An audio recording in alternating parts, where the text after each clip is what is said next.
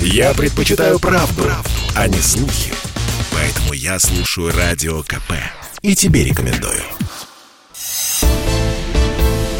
«Экономика» с Никитой Кричевским. Наш прогресс проверяется не увеличением изобилия у тех, кто уже имеет много, а тем, способны ли мы достаточно обеспечить тех, кто имеет слишком мало. Франклин Делано Рузвельт, президент Соединенных Штатов Америки. С такого эпиграфа мы начинаем нашу сегодняшнюю передачу.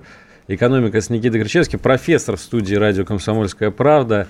Игорь Александрович, здравствуйте. Добрый вечер. Рузвельт демократ – Рузвельт, Социалист Рузвельт поборник социальной справедливости, э, Рузвельт предатель того класса, который поставил его во главе Соединенных Штатов. Они его так и называли, предатель. Предатель э, элит? Да. Предатель истеблишмента. Да, он был предателем. Они его называли предателем, потому что они его поставили для того, чтобы сохранить свои активы. И чем кончилось? Повышенное налогообложение дали везде. Не, не, кстати, не случайно я на, начал сегодняшнюю передачу именно с цитаты Франклина Делано Рузвельта, потому что начнем мы сегодняшнее обсуждение тем с другого американского президента и, э, и нашего, конечно, Владимира потому Путина. Потому что, Алексей Валерьевич, справедливость – это национальная идея России.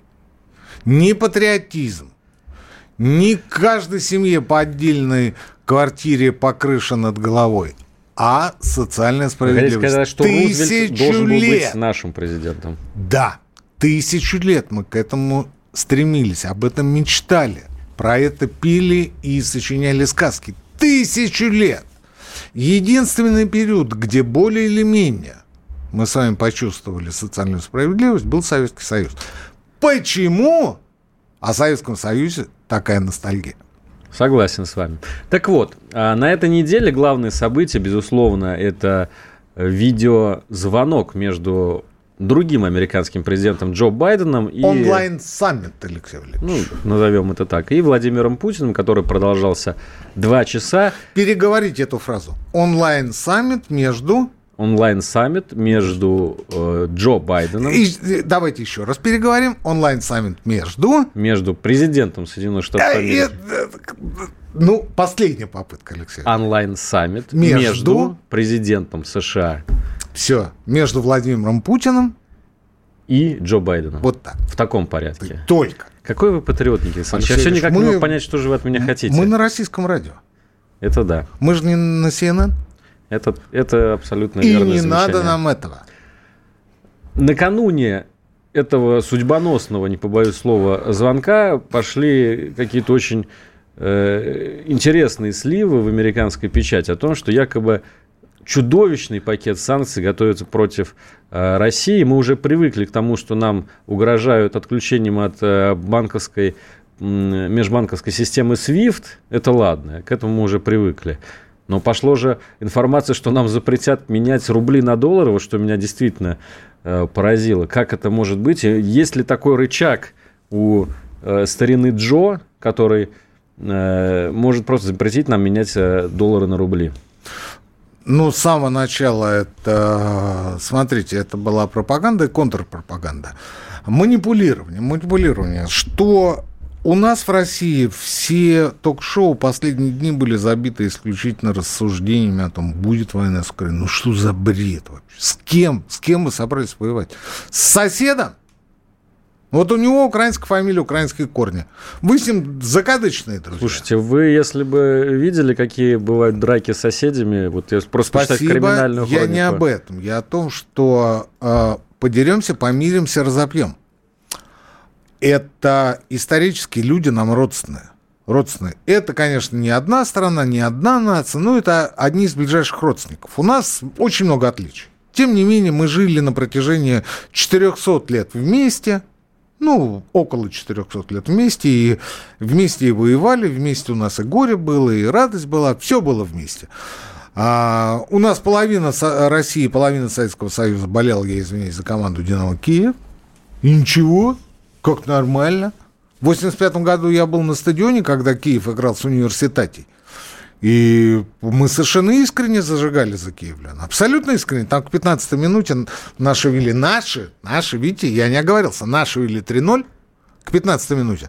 И оставшиеся 75 минут они просто доигрывали футбол, потому что ну, там в Румынии был 2-2. Ну, понятно, как после здесь, этого воевать здесь, с Украиной? Здесь, ну, и как, да. кто пойдет воевать? Кто пойдет воевать? Не знаю, не суть, не суть. Но на полном серьезе, я не знаю, кто был автор этой э, сумасшедшей параноидальной идеи о том, что нужно вбросить и оголтело обсуждать, пережевывать тему возможной войны с Украиной. Я не знаю, кто это был. Но факт есть факт. И нам в ответ, в отместку как контраргумент вбросили другую идею о том, что против нас могут быть введены адские санкции, чертовские санкции, если, если и когда мы нападем на Украину. Что за бред опять? Господи.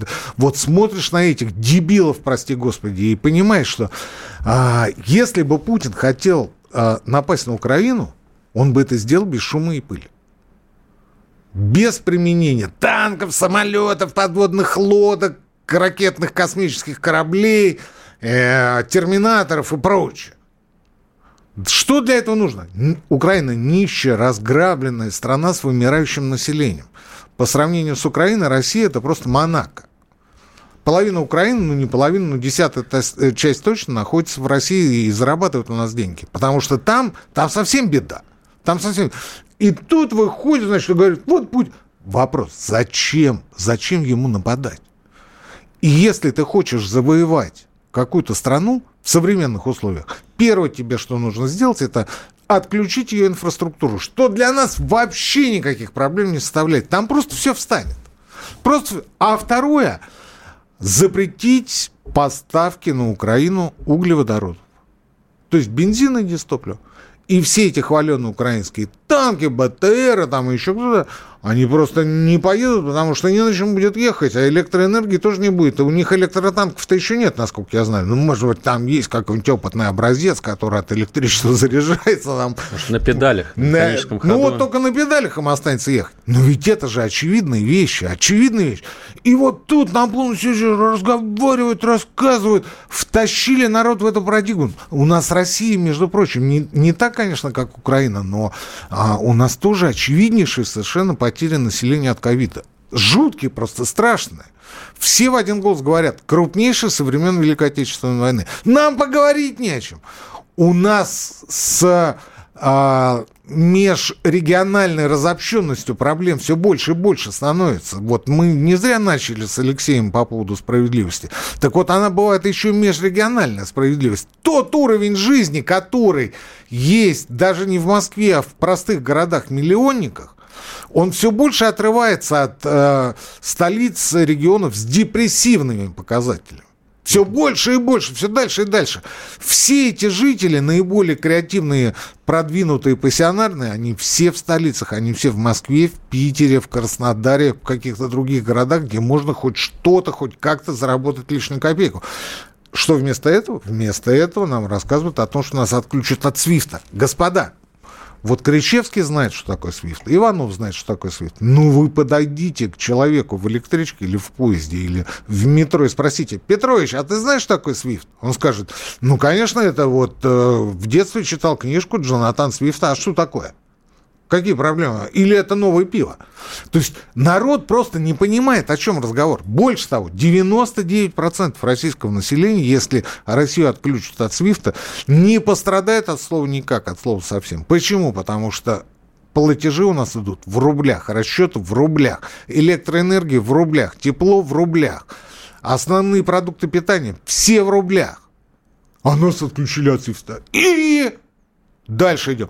Запретят конвертировать рубли в валюту, в доллары, там, в евро, в. Кто запретит? В Советском Союзе официально было запрещено. Смертная казнь, бабочка была, уголовная статья 88-я, за э, спекуляцию валютой. И все равно существовал черный рынок. Все равно существовал черный рынок. Очень многие э, в, в, до сих пор помнят историю с 11-кратным чемпионом Европы по настольному теннису. Я не буду называть его имя, фамилию. Он недавно скончался. Очень хороший, светлый был дядька. А, Ему сказали, что вот вы едете на международное соревнование, вам, наверное, надо доллары купить, потому что, ну, вы там можете прибарахлиться, а здесь э, продадите, сделайте нехитрый гешефт и все. Он говорит, ну да, наверное, а где купить доллары? Ему говорят, а в трубе. а в трубе. А труба это а, переход от метрополя, не от метрополя, а от этого, где Ридс Карлтон, рядом гостиница, как она называется, Алексей Валерьевич? Не подскажу. Не, не, не Э, вот, от этой гостиницы вылетел из головы. Вылетел. Вот идет длинный подземный переход к Кремлю. к Кремлю. Он в Советском Союзе назывался труба. Труба. Вот. Ну, вот от Ридс Карлтона, по-старому от интуриста, по-старому от интуриста, туда вот, к Александровскому саду. Длинный-длинный. Там сейчас вход в метро, вход в а, подземный торговый центр. В общем, все знают. Ну, и ты там э, потусуйся, к тебе подойдут валютчики и все делают. И к нему подходит валютчик и говорит, вам доллары нужны? Он говорит, да. А он говорит, слушайте, ну, э, вообще обычно зеленые, но я вам могу предложить красное. Вы когда приедете за границу, вы поймете, что они стоят в два раза дороже. Ну, они очень редкие доллары. Берите красный, ни о чем, ни о чем, просто не думайте, езжайте смело, в два раза больше получите. Ну, это между нами, потому что у меня их очень мало. Он, он говорит, ну, конечно, давайте. И купил на все деньги, на все рубли, которые у него были, были он купил красные доллары пол Москвы потом ухахатывалось по поводу этих. Это было в той ситуации, когда доллары вообще были запрещены в Советском Союзе, и за них полагался срок. И тут приходит какой-то гаврик и говорит, слушай, а мы запретим И вот этому народу продавать. вы хотите запретить менять доллар на рубль? Ага. Да никогда, никогда. Сейчас мы уходим на небольшую рекламную паузу. Через пару минут снова в прямом эфире Никита Крычевский, Алексей Иванов. Это спорт неприкрытый и не скучный. Спорт, в котором есть жизнь. Спорт, который говорит с тобой как друг – Разный, всесторонний, всеобъемлющий. Новый портал о спорте – sportkp.ru О спорте, как о жизни. «Экономика» с Никитой Кричевским – мы продолжаем. Никита Крачевский, Алексей Иванов, ваша любимая передача об экономике. Нам, тут я напомню наш телефон, чтобы люди писали, нам все-таки вопросы какие-то задавали. Плюс семь девять шесть семь двести ровно девяносто семь ноль два. WhatsApp, Viber, Telegram. Я просто вот читаю сразу несколько сообщений. Слушатель наш из Белгородской области написал о том, что мы все неправы, и что на Украине нас перегоняют по зарплате. У меня, у знакомого, зарплата теперь в два раза больше, а была в пять раз меньше. Ну, Друзья, все-таки, наверное, дело не только вашим знакомым. Я вот сейчас посмотрел, в России средняя зарплата 712 долларов США, ага. на Украине, на Украине 525 долларов США. Ну, есть Киев и есть вся остальная республика. Так же, как и у нас. Москва и вся остальная Ну, у нас все-таки есть Москва, у нас Петербург, Питер. Краснодар, Новосибирск, Казань. Казань, Свердловск, Екатеринбург, Владивосток. У нас все-таки пошире региональная разбросанность. А там просто Киев все остальное. И я глубоко сомневаюсь по поводу 526 долларов, потому что если там были такие хорошие деньги, вряд ли бы столько миллионов украинцев было бы в России. Там даже дело-то не в средней зарплате, это, конечно, подставной какой-то сайт, Алексей Валерьевич. Вы меня извините. Дело в том, что газа там нет. Ну, нету газа. Ну, почему нет? Нет, ну, они же для собственного потребления что-то добывают. Нет, нет. Ну, там в Дашаве есть кое-какие газовые месторождения, но благодаря украинской а, самобытности их давно-давно загадили. А, газ они покупают реверсом, э, кто продаст, в три дорого. А что касается угля, угля у них тоже нет. Был ну, на было, Донбассе. так волну было, угля, все было хорошо. Кончился в 2014 году. И угля нет, представляете? А, а нефть, боюсь спросить. Не было. Не было. А откуда? Вот. Была, значит, мысль топить дровами. Вот они сейчас что делают? Они сейчас в очень многих городах а я уж не говорю о сельских населенных пунктах, они устанавливают э, печки-буржуйки. И топят дровами. Ну, это вот реальность. Интересно, как это со стороны экологии? Это, наверное, очень а, великолепно. Поддерживается. Ну, конечно, Грета Тунберг одобряет. Грета сама лично подбрасывает полежки туда. А, так это я к чему? К тому, что там дрова в три раза выросли в деньгах. В три раза. Представляете? Вот вы говорите, а вот там средняя зарплата, там что-то такое. Так а сколько денег надо? При тех ценах на продукты сколько денег нужно для того, чтобы просто элементарно а, заплатить за электроэнергию, за тепло. Поэтому, когда там кто-то из Белгородской области, наш слушатель, пишет о том, что да, там все нормально, ну, по зарплате, даже если там все и нормально. Даже если все. А дальше посмотрите, как там живут люди. И в каком ужасе, в какой нищете они живут. Я не к тому, что, я не к тому, что э, мы хорошие, они плохие. Да, речь не об этом. Речь не об этом. Речь о том, что Украина была потенциально э, одной из наиболее продвинутых советских республик. И когда распался Союз, ведь он распался во многом вследствие оппортунизма украинцев. Они говорили, мы устали кормить всю Россию. Мы устали кормить, мы будем теперь сами у нас прекрасная 30 лет назад мы как раз юбилей отмечаем да, в эти дни. сегодня прямо. У нас металлургия, у нас уголь, у нас Одесса, у нас Крым, да мы вообще там... Казалось, за... все козыри на руках. За пояс заткнул. А Карпаты, а Львов, представляете? То есть там, ну, такая россыпь, да и... россыпь была. Россыпь... Крым? так я сказал Крым. А. Россыпь была преимуществ, что э, никто не сомневался, что через там буквально несколько лет это будет, а, ну, если не а, новая Швейцария, ну уж, по крайней мере, новая Франция, да, лет через 10-15.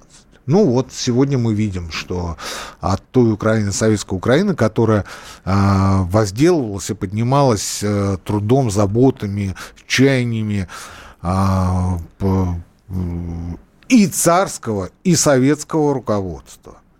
Ведь у нас очень много было выходцев из Украины, что в царском э, руководстве, в правительстве, э, в церкви, в церкви, это очень важно, в церкви, что в советском, Брежнев откуда?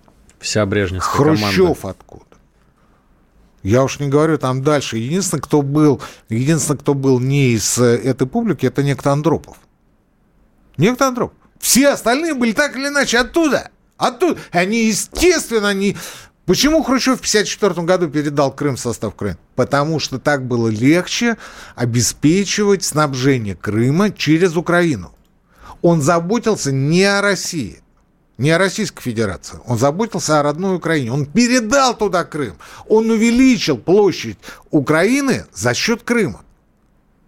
Ему было это выгодно, ему было это интересно, он это передал, обосновав это формально тем, что так будет лучше решать э, народно-хозяйственные вопросы. Ну, дорешались. Кстати говоря, э, когда подписывали э, Беловежские соглашения, украинцы просто Богу молились, чтобы Ельцин не вспомнил о Крыме. Они были готовы отдать Крым, они были готовы отдать Крым, лишь бы, лишь бы Ельцин подписал вместе с Коровчуком, Шушкевичем договор о э, распаде Советского Союза. То есть Беловежское соглашение. Они были к этому готовы. Мы отдадим Крым.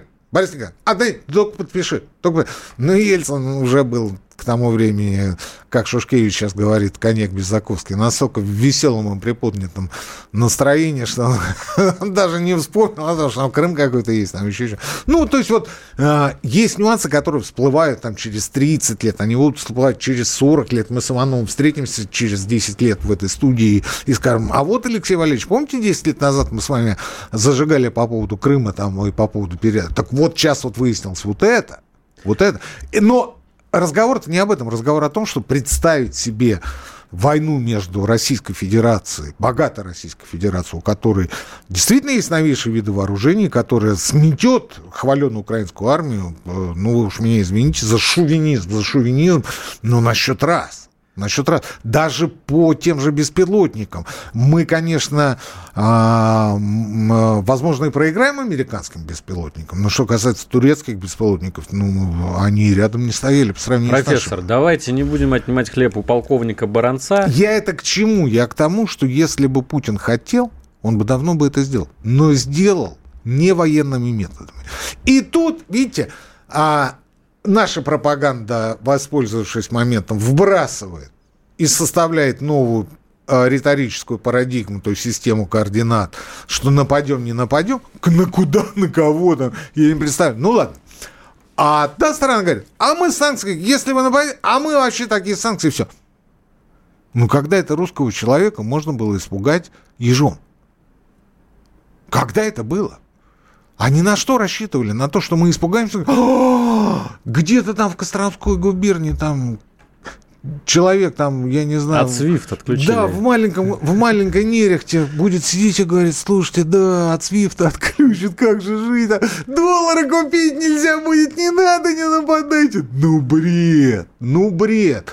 Но даже если отключат, есть масса альтернативных способов. Но самое главное, что если они отключат SWIFT, а SWIFT это европейский кооператив, а, то проиграют-то как раз европейцы, а не мы. Потому что у нас платежный баланс, торговый баланс, взаимоотношения с Европой положительные, в, очень сильно в нашу сторону. Ну, кто-то сказал, пусть покупает тогда очень большие чемоданы, чтобы кэш завозить. Завозить кэш и а, а, обменивать его здесь, кстати, запретят же, да? Через Пекин пусть ездят, там сдают, нам юани подбрасывают. Слышите, а мы ведь можем тоже психануть. Мы же можем а, закрутить вентиль нефтегазовый, потому что у нас же есть альтернатива в Китай, в Индию. У нас Роснефть подписал в понедельник контракт с э, Индией на поставку 2 миллионов тонн в следующем году. Нефти. Нефти. Да и ради бога. Что, Европа? Ну, ну что делать? Ну, так, вы нас от Свифта отключили, а мы будем за рупии, ничего страшного. То есть, ну, это вообще не проблема для нас.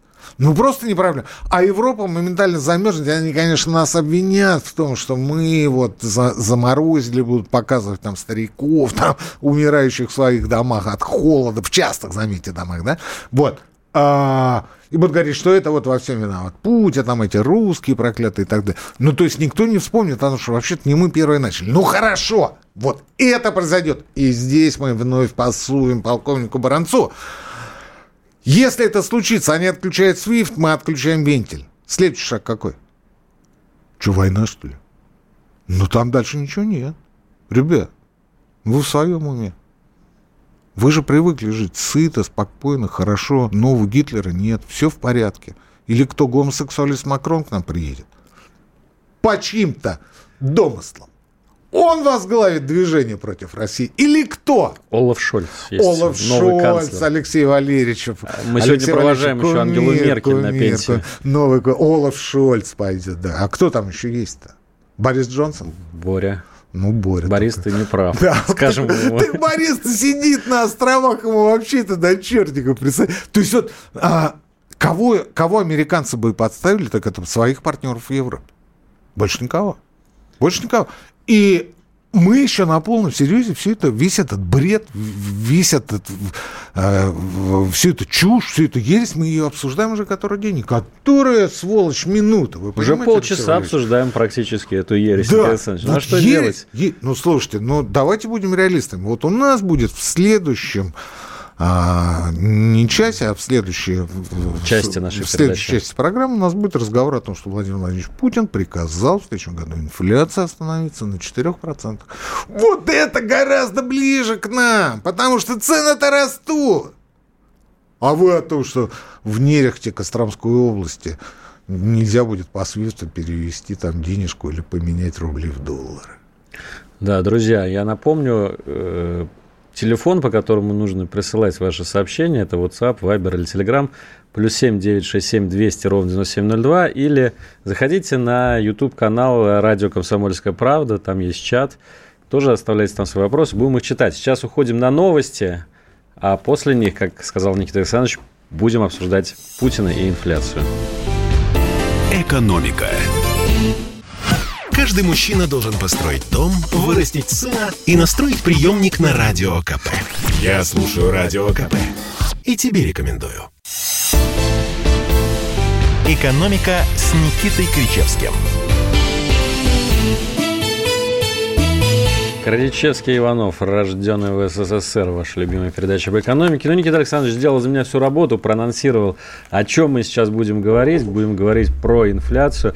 Кстати, вот я хочу заметить, Владимир Путин все-таки мастер маленьких, но очень точных жестов. И вчера, когда все ждали э, вот этих переговоров с Байденом, Ага. он неожиданно назначил, прям за час буквально до него, совещание по экономике России. И там так э, еще сказал, что у меня там, ребят, через час протокольное мероприятие одно Ну, незначительное. скучно бы было сидеть, Байдена ждать, пока он там проснется. Ну, это же очевидно. Он показал, что экономика России для него не менее, может быть, и более важна, чем переговоры с американским президентом. Ну, я, по крайней мере, так это хочу трактовать. То есть, если бы вы, Иванов, стали бы президентом когда-нибудь... Ничего себе, перспективки И позвали меня перекинуться в картишки перед э, видеозвонком с каким-нибудь американцем или я китайцем, бы, а, люди бы сказали, что для Иванова Кричевский более значим, чем вся экономика. Безусловно. Ну ты смотри. А. В большой политике не я бывает... Я-то думал, вы меня больше цените. Не бывает простых жестов. Давайте послушаем а, отрывок из вчерашнего вот этого экономического совещания, которое было не, незадолго до беседы с Байденом, там, где как раз Владимир Путин говорит о том, какой должна быть инфляция в стране. Главной проблемой сегодня и для экономики, и для граждан является рост инфляции. Наконец ноября она составила 8,4%. 0,1%. В 2022 году необходимо обеспечить возвращение инфляции к целевому уровню э, в 4%. Что здесь считаю важным? Уже говорил, что рост цен носит глобальный характер. Тоже мы это с вами хорошо знаем. Его основная причина – это чрезвычайно мягкая бюджетная политика э, ряда зарубежных стран развитых экономик. С учетом этого нужно реализовать эффективные механизмы противодействия инфляции. Основной акцент все-таки прошу делать на увеличение предложения товаров и услуг на внутреннем рынке. В первую очередь это касается продовольственных товаров. Ну вот я не знаю, Никита Александрович, кого больше да, слушает, Владимир слушайте, Путин, я... вас или Эльвиру Набиульну? Но... Ну, судя по всему, меня. А, и читает антискрепу мой телеграм-канал чаще. В изложении, наверное, Дмитрия Пескова. Потому что все знают, что нету телефона у Владимира Путина мобильного. Так а он же берет рассылку по ежеутреннюю, он же, он же говорит, что ему надо давать почитать. А что он, он говорит, принесите ко мне э, выписки из антискрепа. Ну, по поводу правительства я совершенно точно знаю, что читают в министерствах и ведомствах экономического а. То же самое происходит во многих э, СМИ. Ну, а я вам должен сказать, что ко мне как-то подошел э, глава одного ведомства, очень уважаемого, и сказал, Никита Александрович, а мне постоянно приносят рассылку с вашими постами в антискрепе. Хотите, я вам буду ее пересылать? Я говорю, так я же их и пишу, зачем мне их пересылать? Он говорит, не, ну так, я просто спросил. Не суть. Ну, ну да, антискрепа это очень крутой телеграм-канал. Э, за сим побежим дальше. А, я э, и согласен, и не согласен с президентом. Согласен в том плане, что, конечно, вне всякого сомнения, ключ э, к решению инфляционной проблемы находится в а, расширении предложения. Предложение, товарного предложения. И предложения, продовольствия. Вот только что хотел сказать, с языка сняли. В продовольствии, в продовольствии, в продовольствии. А, по поводу чрезвычайно мягкой бюджетной политики, это следствие, Владимир Владимирович, это следствие. Вы знаете сами следствие чего? Следствие коронавирусной истерии, пандемии. Называйте это как хотите. Просто а, шокового состояния, в котором оказался весь мир весной прошлого года, в начале прошлого года. Вспомните, локдауны по всему миру. Люди не могут э, идти ходить на работу, люди не могут зарабатывать деньги. Что делать? Поддерживать, подкармливать, выдавать кредиты, выдавать прямые а, дотации людям а, адресно, что, кстати говоря, делали мы в существенно меньших а, размерах. Но так или иначе поучаствовали в этом все. Кто-то больше, кто-то меньше, повторюсь. А в Америке это было больше. И вот смотрите, что получилось дальше. Денег у людей стало, ну, как минимум, не меньше, а работать они стали меньше. И при этом тратить-то деньги – особо не на что. Ну, на продукты питания – да. Но на услуги, на сферу сервиса ведь ты не потратишь, потому что туризма нет, передвижения транспортных услуг нет, ресторанов нет. За границей нет. Кинотеатров нет. Ничего нет. То есть сфера услуг, которая оттягивала на себя, ну, как минимум половину доходов людей, она просто замерла. И если э, товарное потребление уже давно превысила процентов на 20, а то и 30 уровень 2019 года, то сфера услуг только-только подходит к тому уровню. Только-только подходит. Она еще не восстановилась во всем мире. А дальше э, очень простой вопрос. Куда девать дополнительные деньги, которые есть, и говоря по-простому по-русски, жгут? Чего, Алексей Валерьевич? Заметьте, не я это сказал. Так вот, куда их девать? Естественно, ни на водку, ни на пиво, ни на коньяк, потому что, ну, можно упиться. 10 колбас вместо одной не съешь. 10 яиц вместо одного яйца на завтрак тоже не съешь. Две тарелки манной каши э, тяжеловато. Точно так же, как две тарелки супа. И четыре котлеты вместо двух. Куда? В товары длительного пользования. В недвижимость, в автомобиле, в стройматериалы. Собственно, вот во все в то, что в прошлом и в этом году показал сумасшедший рост. Почему? Потому что люди понесли свободные деньги в, э, в, в покупку этих товаров. И поэтому цены выросли. А с ними выросли, естественно, и те материалы, то сырье, из которого эти товары производятся. И на, и на все на это еще наложились логистические проблемы, потому что в Китае сегодня вы не можете приехать, приплыть, прийти на корабле, если у вас там кто-то э, показал положительный тест на ковид, вы не можете просто так сойти на берег. Вы будете до 7 недель сидеть в карантине внутри корабля. Вас никуда не пустят. Вы будете полтора месяца сидеть в гостинице, если кто-то в вашем самолете показал положительный тест. Полтора месяца вы будете сидеть. К чему разговор? К тому, что логистика-то хромает, и все это знают. Поэтому и цены выросли. Но по мере восстановления сервисного сектора, а по мере исчерпания бюджетной помощи населению, а это уже повсеместно произошло, мы увидим, что прежнего спроса на продукцию, она же в одночасье, вот те же автомобили в одночасье в два раза не вырастет по предложению. Цены на продукцию будут падать. Они будут падать не только на автомобили, но и на все прочие товары, а, которые не являются услугами на всю продукцию, точнее, которая не является услугами. А услуги, наоборот, будут расти. Мы опять начнем ходить в магазины, понимаешь, в магазин, в кинотеатры, в концертные залы, там еще куда-то, там ездить, кататься, кувыркаться, летать на самолетах, посещать там другие регионы и страны, и жизнь потихонечку восстановится. Никита Александрович, ну вот вы тут противоречите американскому Я Центробанку. Нет, он Говорит... ждет то же самое. Он ждет то же самое. Ни один Центробанк мира не повысил учетную ставку, потому что все знают, ну, предполагают, что всплеск инфляции – временное явление. И если вы повысите ставку, вы увеличите цену кредита. А увеличите цену кредита, это значит а, поднимете себестоимость продукции, потому что кредит – это, ну, пятая часть в себестоимости любой продукции. Ну, может быть, поменьше, может быть, побольше. Не принципиальный момент. И только Российская Федерация, понимаешь, поднимает раз за разом ключевую ставку, тем самым повышая себестоимость продукции. И Путин уже говорит, Эльвира Сахибзадовна, дорогая вы наша, дело-то не в обуздании спроса. Чем вы занимаетесь весь этот год? Поднимая ставку, вы уменьшаете спрос и способствуете росту сбережений. Дело не в этом, а дело в том, что предложений нет что было бы больше предложений, как с той же свининой. Так и цены бы э, падали. И они и сейчас Это у нас сейчас уже начали. вспомнили. А, я не хочу произносить имя этого человека, потому что нам с вами не заплатили за джинсу, за Просто Дерипаска на прошлой неделе говорил про то, как э, Россия смогла решить Если проблему со свининой. Слушайте, он привел не очень э, хороший, э, грамотный пример, потому что о свинине говорят все последние месяцы, ну, ну все, кому не лень. Это общемировая тенденция падения цен на свинину общемировая тенденция. Об этом говорят все. И то, что э, цены на металлы пошли вниз, и то, что цены на стройматериалы пошли все об этом говорят. Но вы знаете, есть два нюанса перед тем, как мы уйдем на перерыв. Есть два нюанса во всей этой истории. Инфляция в следующем году, попомните мое слово, упадет. Насколько?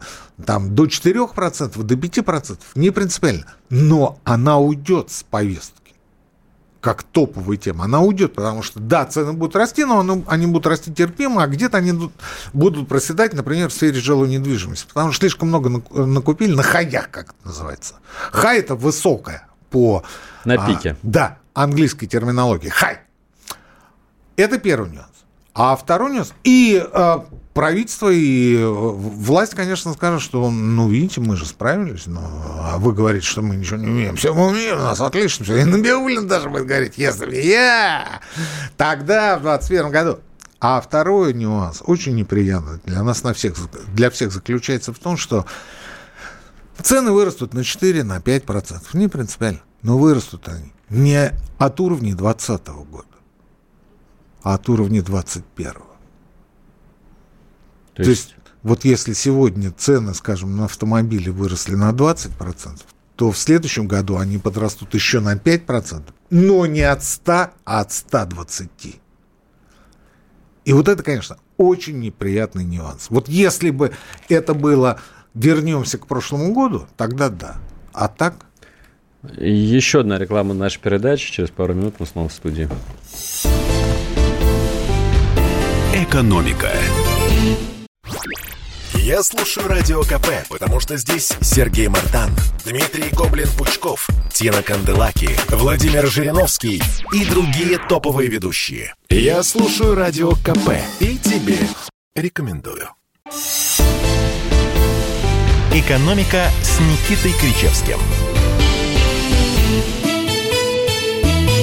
Никита Горчевский, Алексей Иванов. Мы выходим на финишную линию нашей передачи. Никита Что Александрович... пишут а, в, в чате нам? Пишут, Кричевский, про какую страну вы рассказываете все это время? Про Московию? Вот вам такой вот сразу выпад. Про Курляндию следующий вопрос. Про какую страну? Да не знаю даже. Ну вот, э, если вы понимаете, на каком языке я говорю, значит, вот э, ответ на этот вопрос у вас уже есть. А, а давайте вот еще про Набиулину я вас задам вопрос один. А с удовольствием.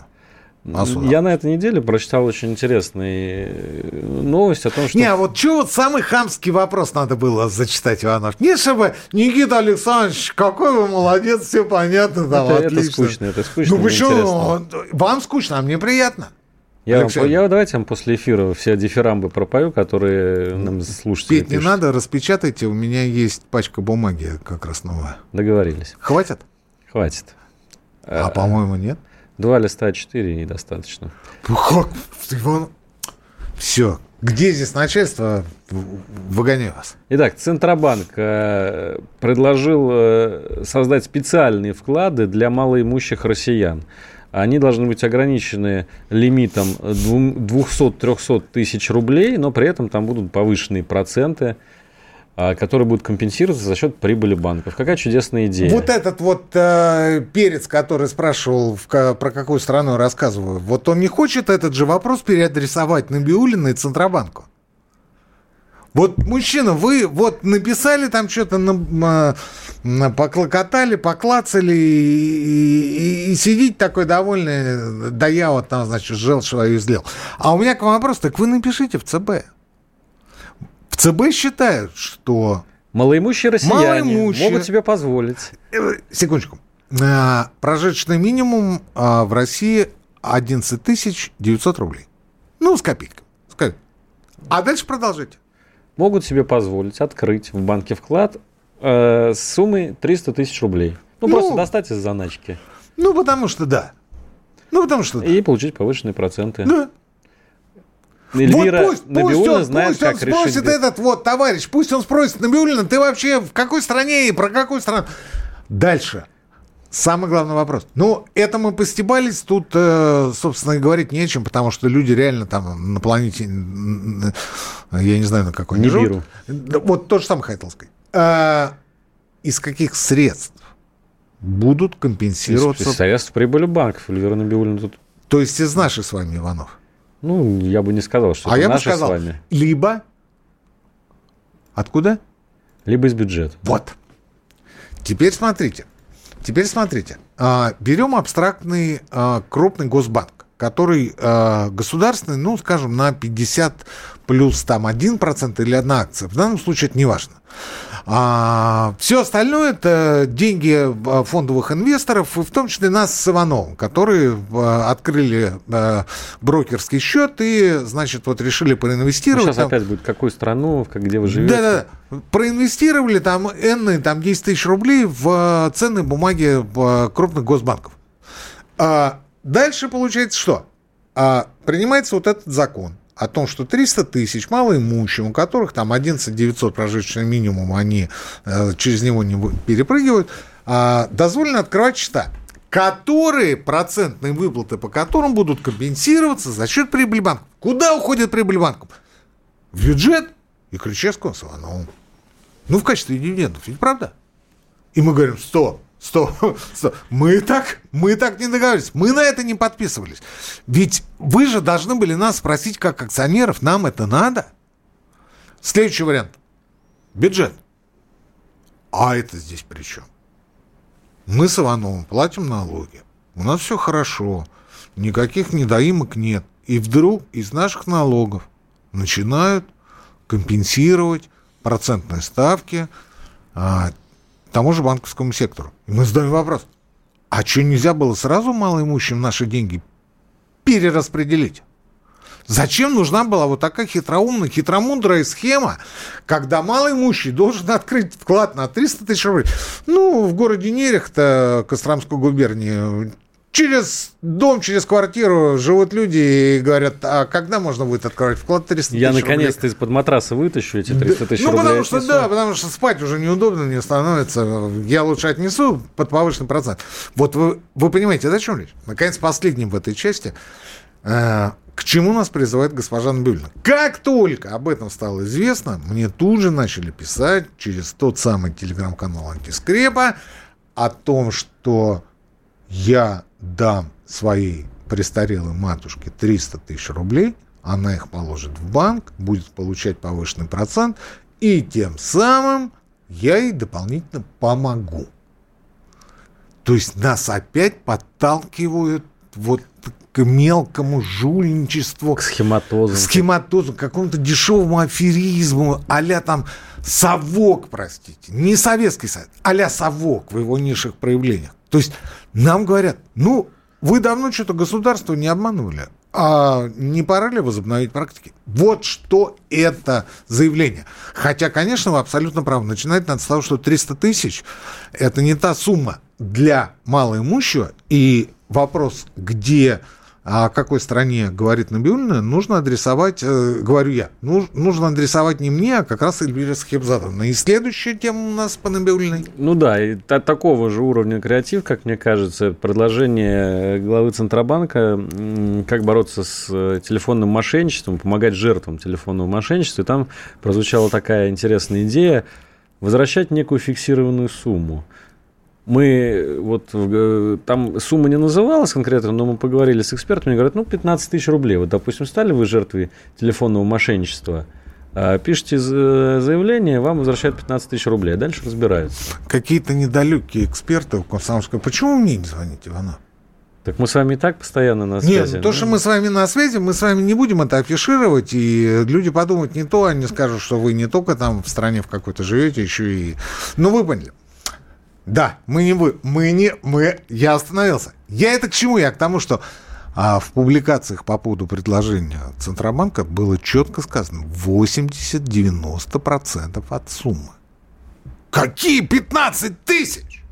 Вы что? Фиксированная сумма. Да какая фиксированная? О чем вы говорите? О чем вы говорите? Сейчас возвращают порядка 8% ну, в среднем по банковскому сектору. Разговор идет о том, что э, этот э, лимит, это планка, потолок будет повышен до 80, а то 90% от тех денег, которые ушли. Потому что есть такое... Э, есть такой термин, такой современный, знаете, специализированный, фрод. Фрод. То есть вот...